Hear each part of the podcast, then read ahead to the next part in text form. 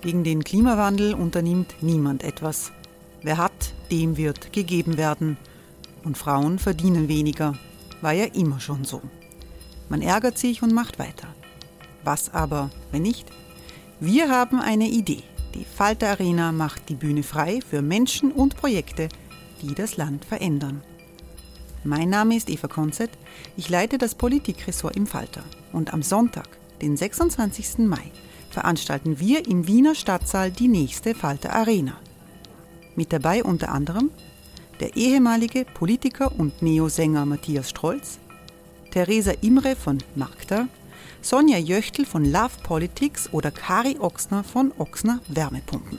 Machen statt jammern. Wir schauen uns an, wie das funktionieren kann. Kommen auch Sie vorbei. Alle Informationen und Tickets finden Sie unter falter.at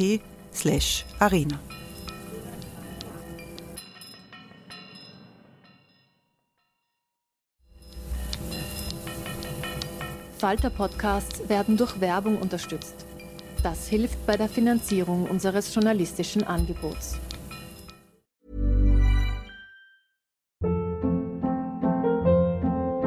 Hold up. What was that? Boring. No flavor. That was as bad as those leftovers you ate all week. Kiki Palmer here, and it's time to say hello to something fresh and guilt-free. Hello Fresh. Jazz up dinner with pecan-crusted chicken or garlic butter shrimp scampi. Now that's music to my mouth. Hello Fresh. Let's get this dinner party started. Discover all the delicious possibilities at hellofresh.com.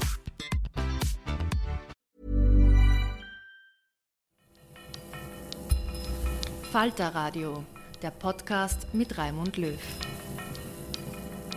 Sehr herzlich willkommen, meine Damen und Herren, im Falter Radio. Gehören soziale Grundrechte in die österreichische Bundesverfassung? Die Frage wird seit langem debattiert. Die Gefahr einer Destabilisierung unserer Gesellschaften gibt ihr neue Aktualität. Volksanwalt Bernhard Achitz argumentiert, dass unter den in der Bundesverfassung garantierten Menschenrechten nicht nur politische Bürgerrechte und Freiheitsrechte gehören sollten, sondern genauso soziale Menschenrechte. Die Volksanwaltschaft hat zu diesem Thema ein Symposium mit Expertinnen und Experten organisiert. Es gab Arbeitsgruppen zu Themen wie Armutsvermeidung, Gesundheit und das Recht auf Bildung. Debattiert wurden die Ergebnisse von den Nationalratsabgeordneten Rudolf Silvan von der SPÖ, Peter Schmid-Lechner von der FPÖ, Agnes Sirka-Prammer von den Grünen und Johannes Margreiter von den Neos. ORF-Journalist Peter Resetaritz hat die Diskussion geleitet. Der Rechtsanspruch auf Vorleistungen wurde genannt. Ein Grundrecht auf Sachleistungsversorgung wurde genannt. Ein Recht auf Existenzsicherung. Ein Recht auf leistbares Wohnen. Das Recht auf die Ausstattung in der Schule, die notwendig ist. Ich wende mir jetzt vielleicht gleich mal als ersten an den Herrn Margreiter und dann gehen wir Reihe um. Sie müssen jetzt, glaube ich, nicht zu jedem Thema was sagen und das abarbeiten. Meine Frage wäre, bleiben wir vielleicht beim Thema der Veranstaltung. Soziale Grundrechte in die Verfassung. Brauchen wir das? Und wenn wir es brauchen, was davon brauchen wir? Herr Margreiter von den NEOS, bitte. Zur Frage, äh, ob soziale Grundrechte in die Verfassung geschrieben werden sollen. Ich möchte das Thema äh, einmal von der juristischen Seite her anfliegen. Ähm, das hat nur dann Sinn, solche Rechte in die Verfassung zu schreiben, wenn für die Rechtsunterworfenen, äh, für die äh, Bevölkerung, die diese Rechte in Anspruch nehmen kann, auch ein Mehrwert entsteht.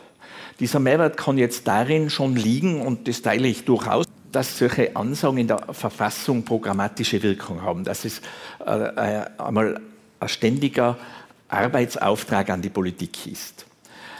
Andererseits ist es natürlich so, dass man nur dann einen Mehrwert hat, wenn es im Falle des Falles auch durchsetzbar ist. Und hier beginnt sich natürlich die Situation zu spießen. Bei den bisher bekannten Grundrechten, die wir in der Verfassung haben, ist es relativ leicht, relativ leicht festzustellen, ob eine Grundrechtsverletzung vorliegt ich mache ein Beschwerdeverfahren beim VfGH oder zunächst möglicherweise eben bei den Verwaltungsgerichten, Ausübung unmittelbarer Befehlszwangsgewalt etc. etc. ohne verfassungsrechtliche Deckung. Das lässt sich feststellen. Wenn wir in den Bereich von sozialen Grundrechten geht, wir haben nicht nur derzeit auf einfach gesetzlicher Ebene zum Beispiel ein Recht auf Bildung, sondern wir haben die Bildungspflicht, wir haben eine Schulpflicht. Ja. Wenn wir, äh, der Herr Landau hat es ausgeführt, äh, die Qualität lässt zu wünschen übrig. Wir investieren sehr, sehr viel Geld in dieses System, ohne dass wir die Qualität erreichen, die eigentlich möglich sein müsste und die sich auch im Ländervergleich ergibt. Wie definieren wir jetzt diese Qualität? Und das zieht sich bei allen sozialen Grundrechten Darf durch. Darf ich ein Beispiel bringen? Ja. Also vom Herrn Klein ist das ja. Recht auf, ähm, wie er das genannt, Grundrecht auf Sachleistungsversorgung, genau. also diese Wahlarztgeschichte. Genau. So ja. quasi, ja. wenn ich zum Arzt gehe, möchte ich mit der E-Card ja. zahlen und möchte es relativ zügig kriegen und möchte nicht elendslang warten können. Das kann man doch definieren, dass das ein durchsetzbarer Anspruch wird. Wird er Geld kosten, hat er zu Recht gesagt.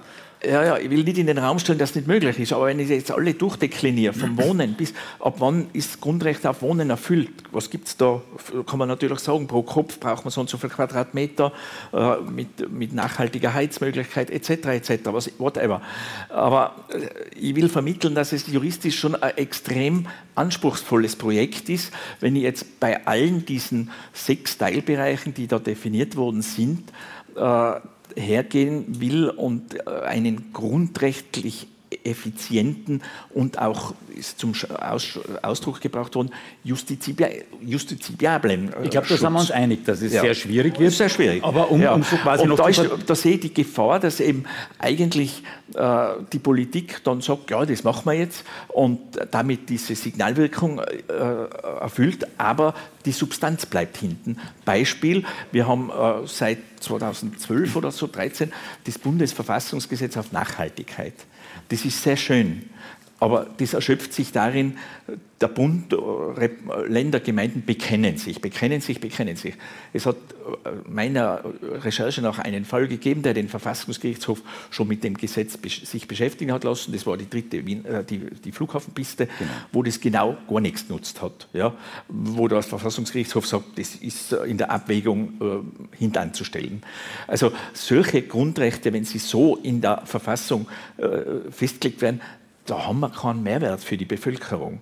Den Mehrwert müssen wir in erster Linie über die Substanz liefern.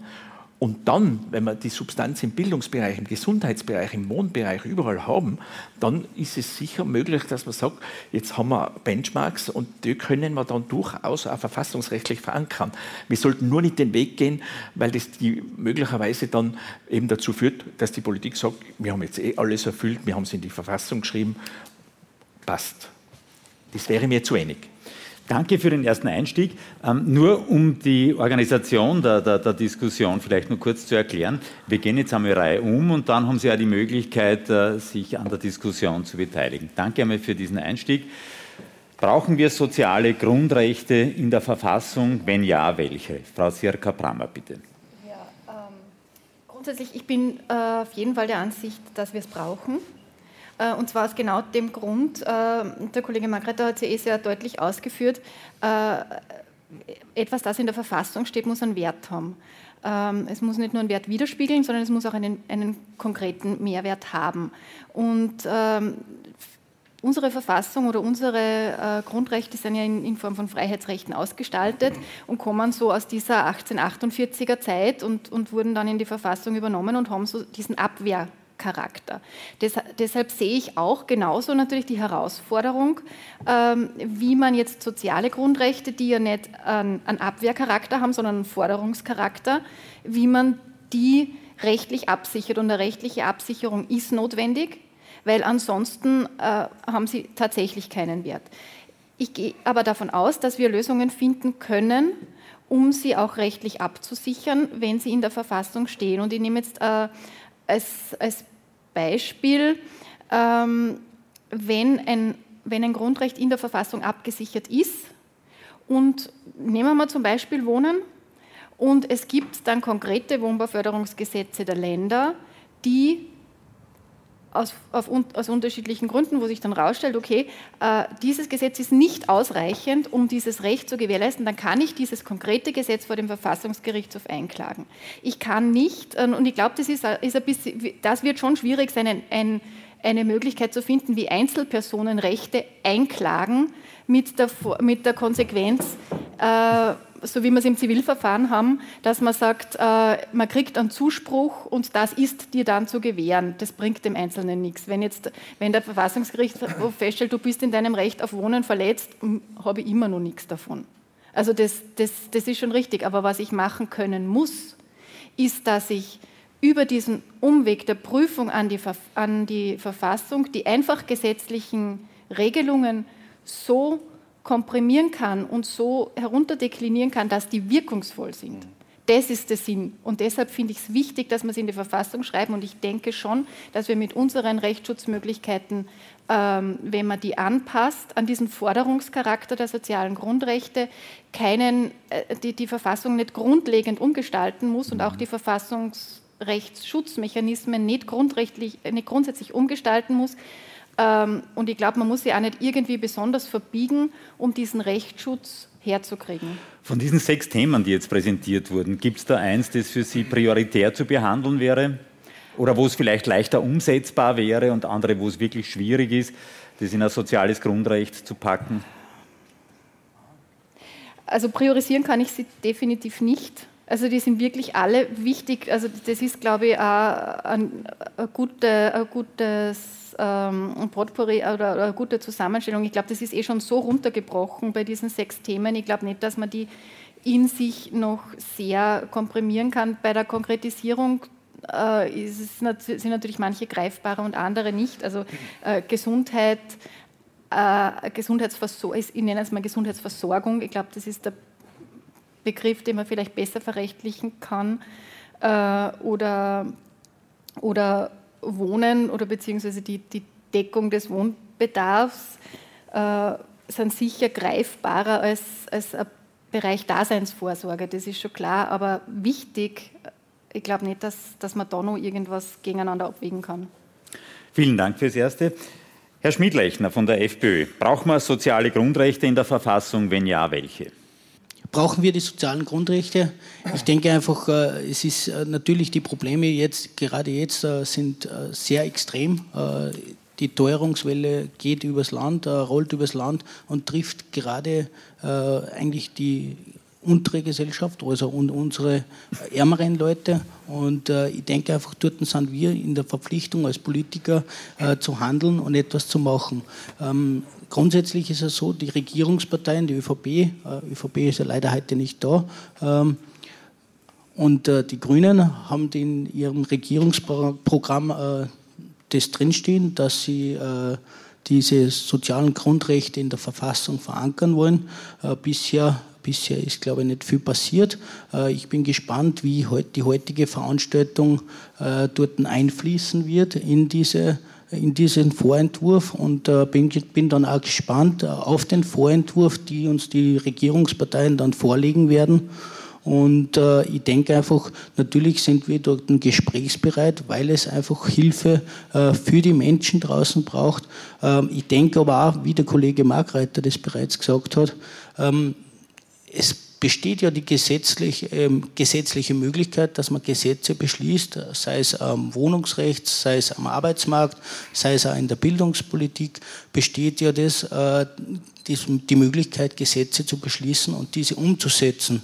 Äh, ob, man, ob, das dann wirklich die Wichtigkeit hat, das in die Verfassung zu heben, äh, muss man diskutieren, muss man sich dann anschauen, wann der Vorentwurf von der Regierung da ist. Ja, dann gehen wir gleich weiter an den Herrn Rudolf Silvan von der SPÖ. Ja, natürlich, wir brauchen soziale Grundrechte in der Verfassung. Ähm, ja, mit die Woche, ich bin seit 40 Jahren Gewerkschafter und das Thema begleitet mich seitdem. Ähm, diese Woche habe ich mit einem guten Freund unterhalten, der heute auch da ist. Und der hat es endlich auf den Punkt gebracht. Ähm, die Grund- und Freiheitsrechte, die jetzt in der Verfassung äh, sind in Österreich, ähm, hat er gesagt, es ist gut, wenn man seine Meinung frei äußern kann, aber was nutzt man, wenn ich dabei erfriere oder verhungere? Ähm, das heißt, es ist nichts gegen unsere jetzigen Grundrechte, sondern es gehören die sozialen Rechte natürlich dazu, sonst ist die Verfassung inkomplett aus, meiner, aus unserer Sicht. Ähm, es ist das Wort gefallen, justiziabel, auf jeden Fall muss es sein. Und, ähm, jetzt gibt es Kollegin hat es erörtert, seit 1867 das Staatsgrundgesetz und dann Europäische Menschenrechtskonvention und so weiter. Unser, unsere Verfassung ist ja ein bisschen ein Puzzle. Und, ähm, es sind immer Abwehrrechte. Nicht? Gegenüber dem Staat, gegenüber, gegenüber den Übergriffe von Behörden etc. etc. Und das sind natürlich Forderungsrechte, diese sozialen Grundrechte. Sie sind aber auch, und da, da fängt es sich, glaube ich, aus meiner Sicht politisch zum Spießen an, ähm, Staatszielbestimmungen. Also was verlangt jemand, was soll ein Staat leisten sollen? Ja, was soll ein Staat leisten können und soll müssen, leisten müssen? Und da sind manche der Meinung, das brauchen wir nicht, weil wir tun das eh schon. Andere sind der Meinung, das muss unbedingt eine, weil ein Staat soll aus unserer Sicht all das, was heute in den Arbeitsgruppen äh, auch besprochen und hier präsentiert wurde, auch leisten. Ich sage ein Beispiel, ich habe ein paar aufgeschrieben, da hat es einen wunderbaren Artikel gegeben von, aus 2002 in der Arbeit und Wirtschaft von einem gewissen Christoph Klein, hat da einige Beispiele angeführt. Ich habe sie auf die heutige Zeit äh, heruntergebrochen. Wir haben jetzt das große Problem der Teuerung, der immensen Inflationsrate und viele Menschen, sehr, sehr viele Menschen sind massiv unter Druck, verlieren die Wohnung, verlieren, ähm, äh, sind obdachlos und, und dergleichen mehr und müssen sich entscheiden, äh, was kaufe ich mir jetzt ein und so weiter oder, oder zahle jetzt den Sprit oder zahle jetzt mal Lebensmittel. Und ähm, wenn wir jetzt so ein Grundrecht hätten, das vor Armut schützt oder vor Obdachlosigkeit schützt, dann wären ja die Maßnahmen, die jetzt die Regierung dazu getroffen hat, die erst nächstes Jahr wirksam werden zum Teil. Jetzt gibt es Einmalzahlungen und so weiter. Und gleichzeitig die ökosoziale Steuerreform beschlossen haben, im Ausmaß von 750 Millionen bei der Senkung der Körperschaftssteuer und beim Aussetzen der äh, Kapitalertragssteuer für Aktiengewinne, gesamt über eine Milliarde, äh, abzuwägen, ob das so sinnvoll jetzt ist, was hier die Regierung tut, oder ob es nicht sinnvoller wäre, man, man setzt diese Steuererleichterungen für große Konzerne aus und nimmt dieses Geld, diese 1,3 Milliarden, und versucht, die Teuerung abzuwehren. Also es war so, so, so, so, eine klassische Geschichte. Wir haben, wir haben das Preisgesetz und wir haben den Paragraph 5a, äh, der eindeutig im Wirtschafts-, der Wirtschaftsministerin das Beauvoir gibt, äh, einen Deckel bei Spritpreisen, bei Energiepreisen oder bei, vor allem, Entschuldigung, nur bei Spritpreisen einzuziehen. Das hat sie nicht getan. Hätten wir eine Zielbestimmung, äh, hier Menschen vor Armut zu schützen, ja, vor allem Bänderinnen und Bänder, ja, wir haben immer wieder Anfragen jetzt die letzten Wochen, wo wirklich die Leute sich den Sprit nicht mehr leisten können. Die verdienen 1500 Euro im Monat. Netto sind Pendler und haben dann auch plötzlich mehr Spritkosten von 150, 100 bis 150 Euro. Ja? Also auch hier, wenn hier etwas in der, in, der, in der Verfassung stehen würde, dann würde wahrscheinlich die Ministerin diesen Paragraph 5a vom Preisgesetz anwenden müssen. Und wenn sie es nicht tut, dann kann man zum VfGH gehen und äh, der, wird es dann, der wird es dann bestimmen oder ihm klarstellen. Also diese, diese Zielbestimmungen, wenn die drin sind, ja, wenn die in einer Verfassung drinstehen, diese Staatszielbestimmungen, wofür der Staat zuständig sein soll, was der Staat vermeiden soll, nämlich Arbeit, Ob, äh, Arbeitslosigkeit, Obdachlosigkeit etc. etc das Recht auf Arbeit, und da gebe ich Ihnen völlig recht, ich kenne das selbst, habe selbst Erlebnisse gehabt, man wird sofort als Kommunist irgendwie abgestempelt, wenn man sagt Recht auf Arbeit. Aber was heißt das in Wirklichkeit? Das heißt ja nicht, dass man jetzt momentan jeden Unternehmer, Unternehmerin zwingen soll, einen, einen Arbeitslosen einzustellen. Es geht nur darum, dass der Staat, die Republik Österreich, gewisse Maßnahmen ergreift, um möglichst um, um eine, eine Vollbeschäftigung zu erzielen. Um das geht es in Wirklichkeit. Das heißt, es geht darum, wie verhält sich die jeweilige Regierung, um diese Dinge, die in der Verfassung drinstehen, auch wirklich zu verwirklichen. Ja? Und da ist jetzt nicht Recht auf Arbeit, dass man sagt, jeder muss jetzt irgendwo arbeiten gehen, weil, und egal, der muss bezahlt werden, egal, wenn es der Firma schlecht geht, und das geht nicht. Es geht hier um zum Beispiel abzuwägen, aktive Arbeitsmarktpolitik ja, versus Steuererleichterung von Konzernen. Ja? Was, was, wie, wie erreiche ich die Vollbeschäftigung? Um das geht es. Ist es besser, dass ich jetzt Konzerne äh, äh, entlaste und hoffe damit, dass sie recht viel äh, Beschäftigte einstellen? Das glaube ich, also ich glaube es nicht. Oder ich mache aktive Arbeitsmarktpolitik und mache solche Projekte wie zum Beispiel die Aktion 20.000, wo ich Arbeitsplätze für in Unternehmen subventioniere für einen gewissen Zeitraum. Also es geht nicht darum, dass man jetzt sagt, hier, jeder muss irgendwie einen Ortslos nehmen. Es geht auch nicht darum, wenn ich sage, das Recht auf Wohnung, auf Wohnen, dass ich jetzt äh, irgendwelche Häuser irgendwem wegnehme, so, sondern einfach Maßnahmen zu setzen, Leerstandsabgaben zu, einzuführen, aber wirklich so einzuführen, dass die äh, Hausbesitzer wirklich gezwungen sind, hier äh, die Wohnungen zu vermieten.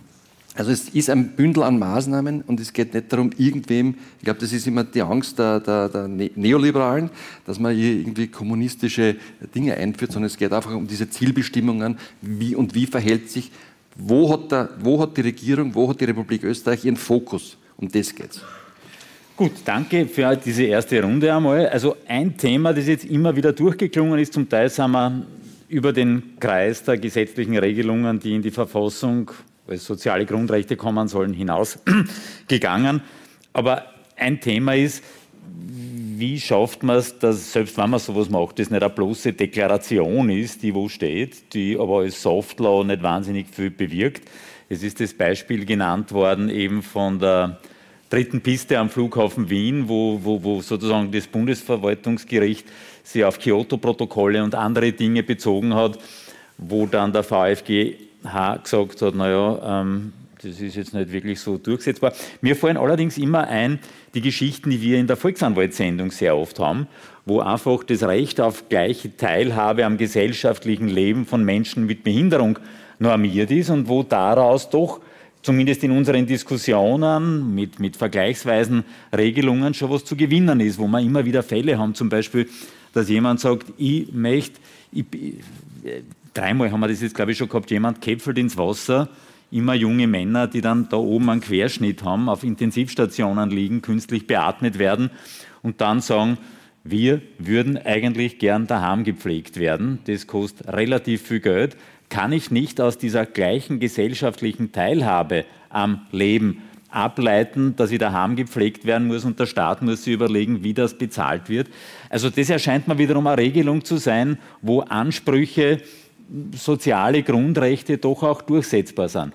Herr Volksanwalt, die Frage an Sie, Sie sind damit jetzt schon länger befasst.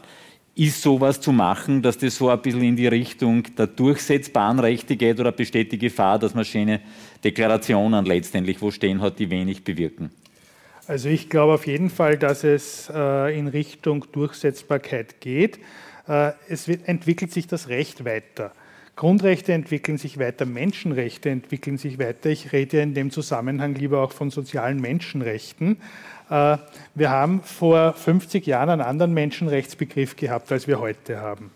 Äh, wir haben vor 50 Jahren einen anderen Grundrechtsbegriff gehabt, als wir heute haben. Die Verfassung hat sich an unser Wertesystem aber nicht so angepasst und geändert in dem Bereich. Ja? Äh, und ich würde mir halt wünschen, die Verfassung ist ein Ausdruck der, des Wertesystems einer Gesellschaft, dass wir schön langsam unsere Verfassung an die Änderung unseres Wertesystems anpassen. Und ich glaube, es steht außer Streit, dass Österreich ein Sozialstaat ist und ein Sozialstaat sein will. Wie weit diese Sozialstaatlichkeit geht, da gibt es natürlich unterschiedliche Meinungen, verschiedene politische Strömungen, aber dass Österreich die Ärmeren nicht zurücklassen will, die Benachteiligten unterstützen will, das steht eigentlich gesellschaftlich unter Streit, außer Streit.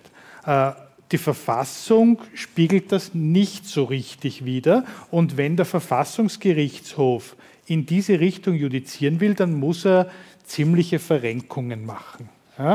Und ich glaube, äh, wenn man unsere Wertehaltung in der Verfassung abbildet, äh, und sagt, wir wollen eben, dass die Menschen in Österreich ein Dach über dem Kopf haben, dass sie eine Gesundheitsversorgung haben, äh, dass sie im Alter abgesichert sind, dass das Bildungssystem nicht darauf abzielt, wie lange man in der Schule sitzt, sondern welches Ergebnis rauskommt, äh, dann ändert sich natürlich auch an der Rechtsprechung was, dann ändert sich an der politischen Diskussion etwas und an der Bewertung einzelner Vorschläge. Und was ich immer besonders lustig finde, es hat ja zeitlang die Diskussion gegeben, Schuldenbremse in die Verfassung. Hat da irgendeiner gefragt, ob ein Einzelner einen Anspruch daraus ableiten kann? Habe ich nicht gehört. Ja? Das war eigentlich, naja, klar, okay, das Staatsziel und die Regierung, die Politik, die jeweilige, ist aufgefordert, sich an dem zu orientieren. Naja, bei sozialen Grundrechten würde ich das auch so sehen. Ja? Die jeweilige Regierung, die Politik, die österreichische Gesellschaft, die Justiz sind aufgefordert, sich daran zu orientieren und das bei ihrem Handeln mit einzubeziehen. Und es unterliegt dann der Kontrolle durch den Verfassungsgerichtshof. Und wie wichtig das ist bei der Einschränkung von Menschen- und Grundrechten, ja, hat man ja jetzt in der Corona-Zeit gesehen. Hätte ja niemand geglaubt, dass unser Recht auf Freiheit irgendwie einmal so eine Einschränkung erfahren wird. Und es war sehr unsicher, wie weit darf man gehen in einer speziellen Situation. Und eigentlich haben sich dann doch alle auf den Verfassungsgerichtshof verlassen und gesagt, na gut, wir haben da ein Grundrecht, wir haben eine spezielle Situation, die gewisse Ausnahmen rechtfertigt und wir haben ein unabhängiges Gericht, äh, in das wir alle hohes Vertrauen haben. Und in diesem Zusammenspiel wird man schon eine richtige Lösung finden. Und das wünsche ich mir halt auf der sozialen Ebene auch, ja? weil die Diskussionen über Einschränkung von Sozialleistungen, die kommen wie das Amen im Gebet. Ja? Und dass man Sozialleistungen eigentlich in manchen Bereichen ausbauen muss, das haben die Arbeitsgruppenergebnisse hier gezeigt. Dass man auf der anderen Seite auch anpassen muss, ja? auch klar. Wie weit kann man gehen? Welchen Gestaltungsspielraum hat die Politik, um einen gewissen gesellschaftspolitischen Auftrag noch zu erfüllen? Das ist die Frage. Und da wäre es halt schon schön, wenn wir, wie andere Staaten auch im Übrigen und wie die Europäische Union auf vielen Ebenen äh, unserem Verfassungsgerichtshof da ein bisschen die Wertehaltung auch abbilden, sodass er mit dem arbeiten kann, das verwenden kann. Aus welchem konkreten Recht dann ein subjektiver Anspruch abzuleiten ist ja, und aus welchem nicht, was nur Staatszielbestimmung ist und was sie an die Politik richtet, wer aus welchen Gründen dann ein Gesetz anfechten kann, dass es vielleicht aufgehoben wird, weil es gewisse Dinge nicht erfüllt. Das sind juristische Detaildiskussionen. Aber ich finde, die Wertehaltung, dass Österreich ein Sozialstaat ist, dass unsere Republik ein soziales Gefüge ist, sollte sich auch in unserer Verfassung abbilden. Und das kann man dann weiterentwickeln.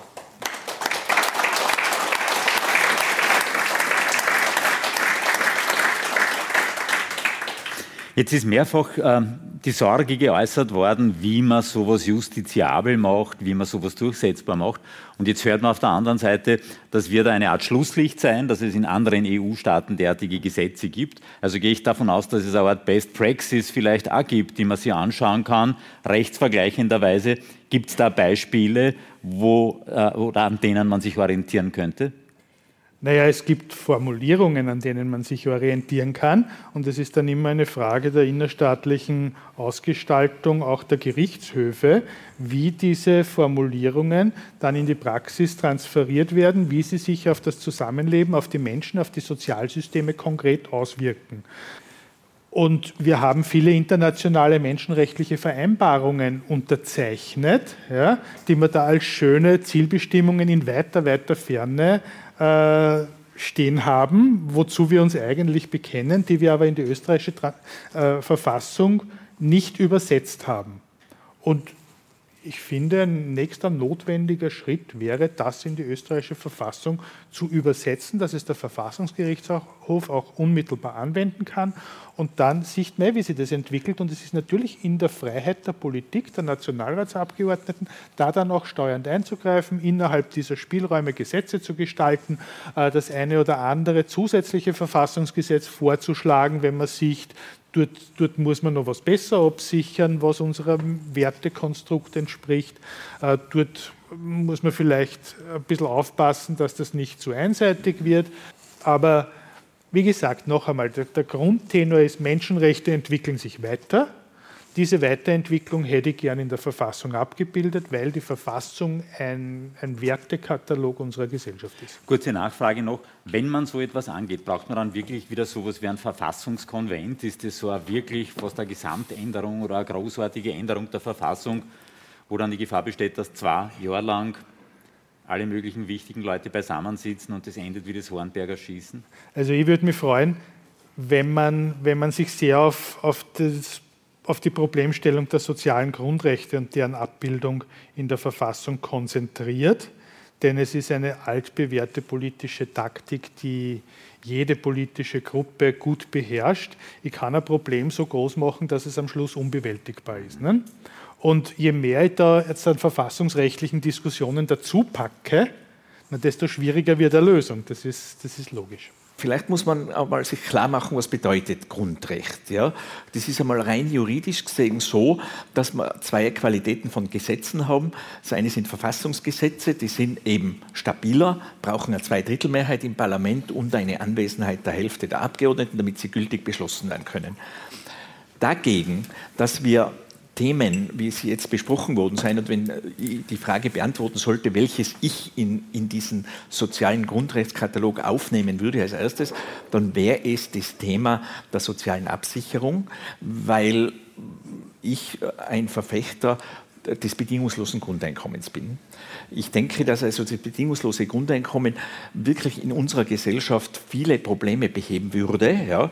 Und da hätte ja gar nichts dagegen, wenn das in der Verfassung steht. Nur mit dem Unterschied zu den klassischen Grundrechten, wo in der Verfassung dann auch eigens vorgesehen ist, dass eben jedes Individuum, jeder Staatsbürger direkt sich an den Verfassungsgerichtshof wenden könnte, das ist ja nicht selbstverständlich. Wir haben in der Verfassung sehr viel drinnen stehen, wo keine Individualrechte abzuleiten sind für die Staatsbürger. Und so würde ich auch die sozialen Grundrechte sehen, dass ich sage, da kommt es als Selbstbindungsnorm für die Politik in die Verfassung. Ja. Die einfach gesetzliche Umsetzung ist dann Sache des Gesetzgebers, der da dynamischer reagieren kann, weil gerade zum Beispiel in der Frage der Grundsicherung, da haben wir Inflationsfragen, da haben wir viele Fragen, die sich im Zeitablauf sehr dynamisch ändern können, wo der einfache Gesetzgeber sich wesentlich leichter tut. Dass also da nicht ein direkt klagbarer Anspruch der Rechtsunterworfenen an den VfGH entsteht für die sozialen Grundrechte, eben Beispiel dieser sozialen Absicherung, bedingungsloses Grundeinkommen, sondern da sind dann die normalen Gerichte zuständig. Da haben wir jetzt schon Sozialgerichte. Wenn ich der Meinung bin, dass, ähm, mein, meine, dass mir eine Invaliditätspension zusteht, das ist einfach gesetzlich geregelt. Wenn die Behörde oder die auszahlende Stelle meint, das steht mir nicht zu, kann man das beim Sozialgericht klären lassen. Das ist ein effizienter Weg, der dann nicht dazu führt, dass der Verfassungsgerichtshof da überfrachtet wird. So könnte man das vorstellen. Was dann aber dann schon auch eine interessante Frage sein wird, mit der wir uns beschäftigen müssen, das ist wirklich, was im, äh, im, im Bereich Gesundheit thematisiert worden ist, die Frage Sachleistung versus Geldleistung oder Geldersatz. Wenn ich vom bedingungslosen Grundeinkommen spreche, dann äh, ist dahinter die Vorstellung, dass damit jeder in die Lage versetzt wird, in eigener Entscheidung mit seinem Geld das auszugeben, das zu bezahlen, was er für wichtig hält. Bei den Sachleistungen, dann nähern wir uns, wenn wir sagen, okay, äh, wir gehen zu 100 Prozent auf ein Sachleistungssystem. Da ist natürlich dann als nächstes die Frage der Finanzierung zu stellen, weil wenn ich zum Beispiel, ich würde ja sagen, ein Grundrecht, wir brauchen ein Grundrecht auf Mobilität. Unsere Gesellschaft setzt sehr viel Mobilität voraus. Es gibt europäische Staaten, wo der öffentliche Personennahverkehr bereits äh, eben nicht gratis ist, ich will es gar nicht so sagen, es ist ja immer nur die Frage, wie bezahlen wir es? Bezahlen wir es mit einem Einzelvorschein, bezahlen wir es mit einer Jahreskarte oder bezahlen wir es über das allgemeine Steueraufkommen? Ja? Und diese Finanzierungsfrage steht ja da immer im Hintergrund. Ich kann natürlich sagen, okay, wir zahlen alle in den gemeinsamen Steuertopf aus ein und von dem werden dann alle Sachleistungen. Die Bevölkerung bekommt nur mehr Sachleistungen. Das entspricht natürlich jetzt, wird Sie nicht überraschen, nicht unserem Weltbild, weil wir eben sagen, das würde sehr viel individuelle Freiheit beschneiden. Es soll mir überlassen bleiben, welche Wohnung ich mir aussuche, welchen Arzt ich mir aussuche, welche Schule mein Kind besucht. Also da sollte viel Wahlfreiheit bestehen.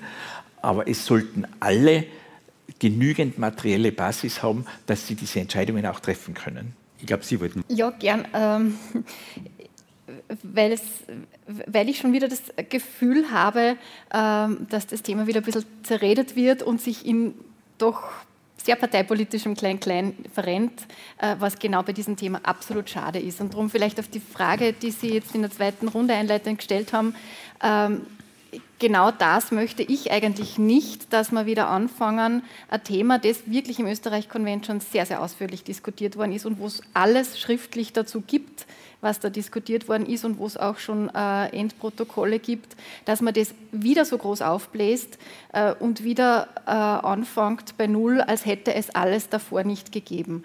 Also das wäre mir schon wichtig, äh, wenn man geht, dass man nach vorne geht ähm, und, und sich ich glaube, es, es, ist irgendwie so rausgekommen, dass, dass wir die sozialen Rechte und den Sozialstaat absichern wollen. Ich glaube, da, einen gewissen Grundkonsens haben, haben wir da ja. Äh, die Frage ist nur das Wie und ich glaube, wir brauchen uns echt nur mehr über dieses Wie unterhalten und über diese Art der Verankerung und über die Art der Absicherung. Und ich bin schon der Meinung, dass es da auch ganz viele Zwischenschritte gibt, auf die man sich irgendwo einigen könnte. Darf ich das verstärken? Es gibt tatsächlich ganz, ganz viele ausformulierte Texte, entweder des Österreich-Konvents, vom Grundrechtsausschuss, der viele dieser sozialstaatlichen Absicherungen schon erarbeitet, als Vorschläge erarbeitet hat. Es gibt internationale Beispiele, auf die man zurückgreifen kann. Es gibt die soziale Säule europäischer Grundrechte, es gibt Grundrechtscharta, alles Mögliche. Also das in die österreichische Verfassung zu übernehmen, ist jetzt AK-Hexerei und man muss nicht über Formulierungen, sondern mehr über den politischen Willen diskutieren äh, und in welche Richtung wollen wir dann gehen.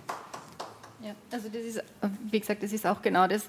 Äh, ich bin auch dieser Meinung, ich, ich denke schon, ähm, dass es schaffbar ist. Ich habe es einleitend schon gesagt, ich denke auch, dass es äh, möglich ist, ohne äh, jetzt die Verfassung grundlegend äh, umzukrempeln, ähm, weil, wie gesagt, unsere Verfassung ja auch etwas ist, das lebt. Ähm, und ähm, wie gesagt, wir, hat, wir, hatten die Mechanismen, mit denen man die, die, Freiheitsrechte gut durchsetzen kann. Ich glaube, das hat sich auch wirklich sehr bewährt und weiterentwickelt. Die Weiterentwicklung durch den Verfassungsgerichtshof ist da ganz ein wesentliches Stichwort. Und und diese, diesen Mechanismus auszubauen auf die sozialen Grundrechte, also wenn wir das nicht schaffen und wenn wir das jetzt nicht schaffen, äh, glaube ich, müssten wir schon den Willen in Frage stellen, weil die Fähigkeiten, glaube ich, sind da. Life is full of what ifs. Some awesome, like what if AI could fold your laundry? And some well, less awesome, like what if you have unexpected medical costs? United Healthcare can help get you covered with Health Protector Guard fixed indemnity insurance plans. They supplement your primary plan to help you manage out of pocket costs. No deductibles, no enrollment periods, and especially no more what ifs. Visit uh1.com to find the Health Protector Guard plan for you. Herr Schmiedleitner. Grundsätzlich glaube ich, äh, dass äh, gerade im Anwendungsbereich von Grundrechten, äh, dass dort immer mehr zu einer Verschmelzung kommt mit Men Menschenrechten. Und äh, ich denke einfach, dass das auch unsere Gesellschaft mit sich bringt. Und dort muss man doch auch sagen, natürlich hat jeder ein Recht auf Gesundheit, jeder hat ein Recht auf Bildung. Und ich glaube, dass das auch sehr wichtige Dinge sind, weil gerade jetzt bei der Bildung müssen wir bei den jungen Leuten anschauen, äh, an, anpacken und müssen wir auch was machen, äh, denn das äh, wird unsere Zukunft sein, aber auch gerade der Pflegebereich oder der Gesundheitsbereich. Man hat das in den letzten zwei Jahren bemerkt oder offensichtlich, die Corona-Krise hat offensichtlich gemacht, dass dort massive Mängel sind und leider hat man bis jetzt nicht wirklich angefangen, diese Mängel zu beheben und diese Mängel aufzugreifen. Aber was, was schon wirklich jetzt in der ganzen äh, Debatte im Sozialen, glaube ich, äh, massiv den Menschen draußen unter die Fingernägeln brennt, ist einfach diese Teuerungswelle. Und dort, äh, glaube ich, ist es höchst an der Zeit, äh, bevor wir darüber diskutieren, ob wir ein Verfassungsgesetz beschließen oder nicht, ist es, glaube ich, höchst an der Zeit, dass wir schauen, dass wir die Menschen draußen entlasten. Und das muss auch schnell gehen, weil äh, desto länger, dass wir da zuschauen und desto länger, dass wir abwarten, desto mehr äh, Leute äh, kommen einfach in soziale Schwierigkeiten und Schwierigkeiten im Wohnungsbereich. Der Kollege hat es gesagt, es gibt Leute, die können dieses Tanken nicht mehr leisten, die können nicht mehr in die Arbeit fahren. Und ich denke, dort sind wir als Politik höchst gefordert, jetzt endlich anzugreifen und etwas zu tun. Es ist, ist jetzt, muss jetzt einfach Schluss sein, mit Kommissionen zu bilden und Ankündigungen zu machen, sondern jetzt gehört einfach einmal etwas tun. Und äh, ich denke einfach, dass wir das unseren Wählern, dass wir das einfach der Bevölkerung schuldig sind. Herr Silvan, aber ähm, ich glaube, da sind wir uns eh alle einig, dass was getan gehört. Aber leichter wäre es wahrscheinlich, wenn es verfassungsrechtliche Bestimmungen gibt, auf die man sich stützen könnte. Ja, ich möchte noch ähm, anschließend zum Bernhard Achitz sagen und, und zum Kollegen Margareter.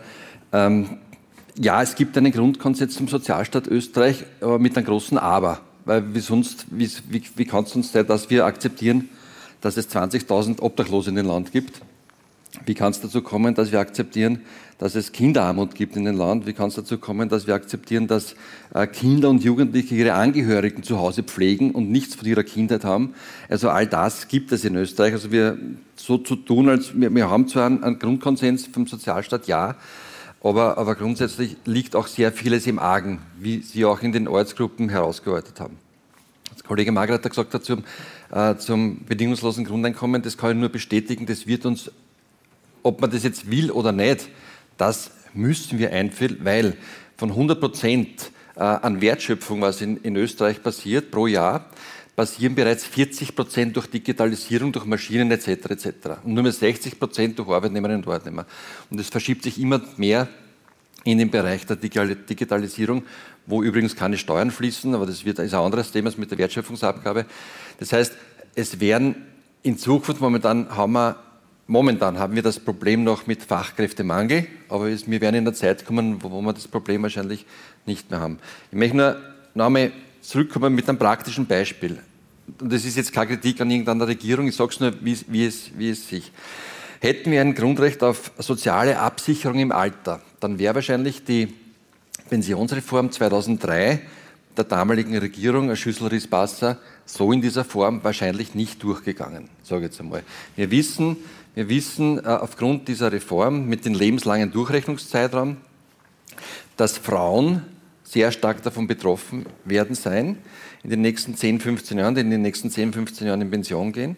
Ähm, aufgrund der Teilzeitbeschäftigung, nach der Kinderpause etc. etc. wissen wir sehr viel, dass Frauen äh, sehr lange Teilzeit arbeiten müssen, weil es eben keine gratis Kinderbetreuung gibt am Nachmittag, flächendeckend. Deswegen sind Frauen in die Teilzeit gezwungen.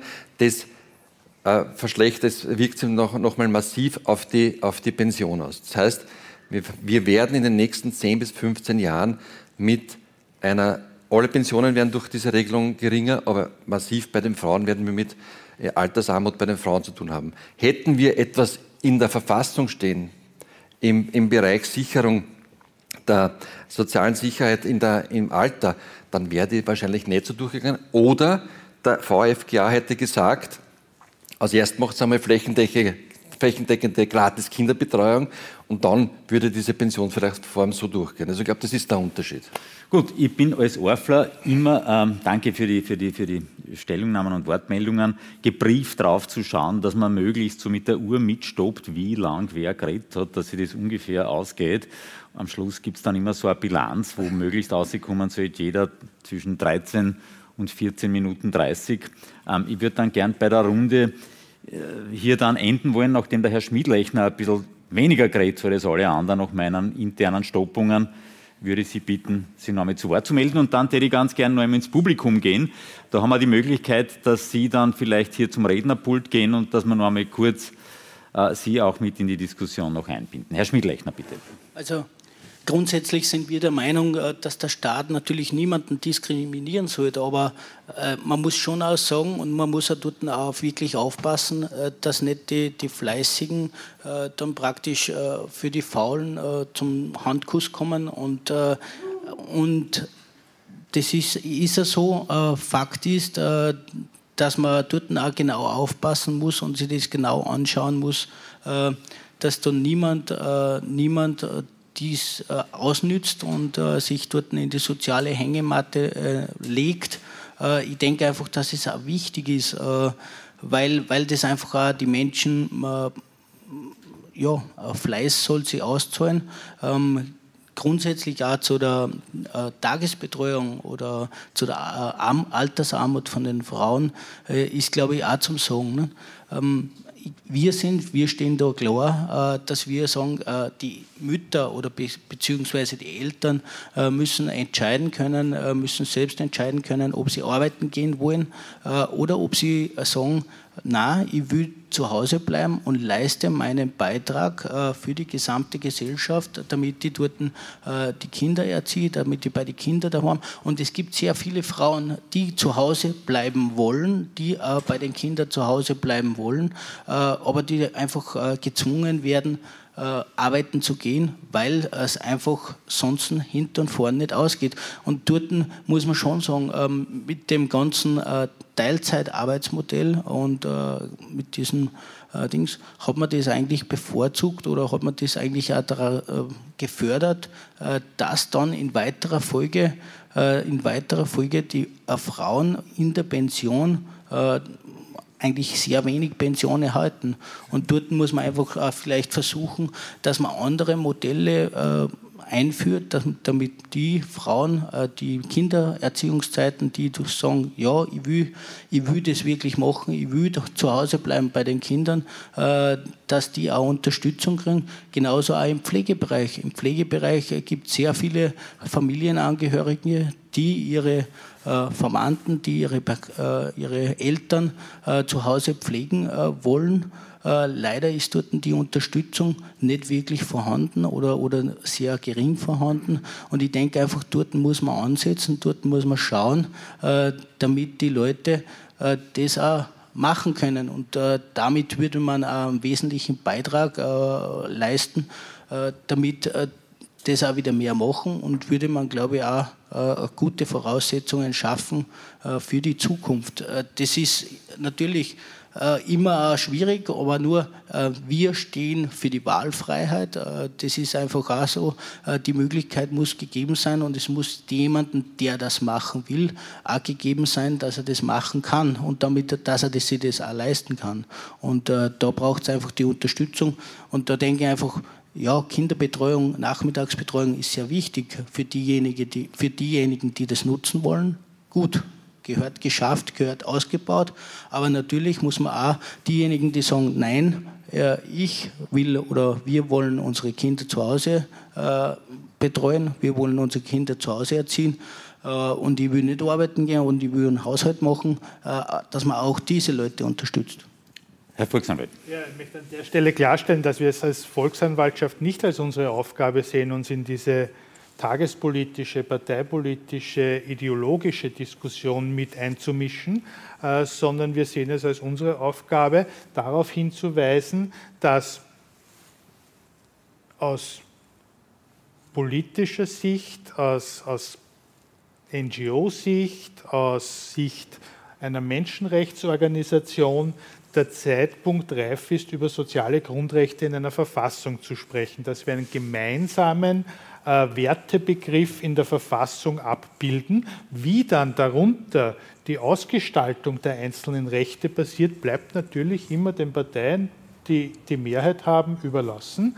Äh, und es wird aber dann trotzdem an dem gemeinsamen Wertebegriff gemessen, dass niemand zurückgelassen werden soll, jeder angemessene Lebensumstände vorfinden soll, ob ich das dann durch ein Grundeinkommen mache oder durch mehr Kinderbetreuung oder durch andere Dinge, das ist natürlich äh, ein, ein verschiedener Zugang, der auch erhalten bleiben soll und der ich meine, da treten die Parteien ja auch im Wettstreit der, Partei, der, der, Ideen bei Wahlen an. Äh, das entscheidet in einer Demokratie die Bevölkerung, in welche Richtung das da gehen soll. Aber so eine gemeinsame Messlatte äh, wird es Zeit, dass wir in die Verfassung aufnehmen, weil, wie gesagt, Menschenrechte entwickeln sich weiter äh, und das sollten wir in der Verfassung abbilden, damit halt alles tun äh, auf der einfach gesetzlichen Ebene dann an diesen Werten gemessen wird. Das war die Podiumsdiskussion bei einer Veranstaltung der Volksanwaltschaft vom 13. Mai zur Frage, ob soziale Rechte in der österreichischen Bundesverfassung garantiert sein sollten. Mit dabei waren Volksanwalt Bernhard Achitz sowie die Nationalratsabgeordneten Rudolf Silvan, Peter Schmid-Lechner, Agnes Sirka-Brammer und Johannes Margreiter. Die Diskussionsleitung hatte Peter Resetaritz. Bei der Volksanwaltschaft bedanke ich mich sehr herzlich für die Zusammenarbeit und das Okay zu dieser Übertragung. Ich verabschiede mich von allen, die uns auf UKW zuhören, im Freirad Tirol und auf Radio Agora in Kärnten. Sozialpolitik spielt im Falter eine große Rolle. Wenn Sie kein Heft verpassen wollen, ist ein Abonnement eine gute Idee. Ein Falter-Abo können Sie im Internet bestellen über die Adresse abo.falter.at. Ursula Winterauer hat die Signation gestaltet, Philipp Dietrich betreut die Audiotechnik im Falter. Ich verabschiede mich bis zur nächsten Folge.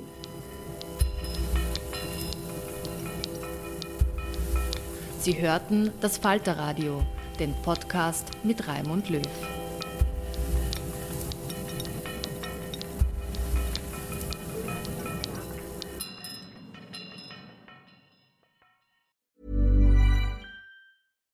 When we're on a budget, we still deserve nice things. Quince is a place to scoop up stunning high-end goods for 50 to 80% less than similar brands. They have buttery soft cashmere sweaters starting at $50, luxurious Italian leather bags, and so much more. Plus, Quince only works with factories that use safe, ethical, and responsible manufacturing. Get the high-end goods you'll love without the high price tag with Quince. Go to quince.com/style for free shipping and 365-day returns. Ever catch yourself eating the same flavorless dinner three days in a row? Dreaming of something better? Well, HelloFresh is your guilt-free dream come true, baby. It's me, Kiki Palmer. Let's wake up those taste buds with hot, juicy pecan-crusted chicken or garlic butter shrimp scampi. Mm. Hello Fresh. Stop dreaming of all the delicious possibilities and dig in at HelloFresh.com. Let's get this dinner party started.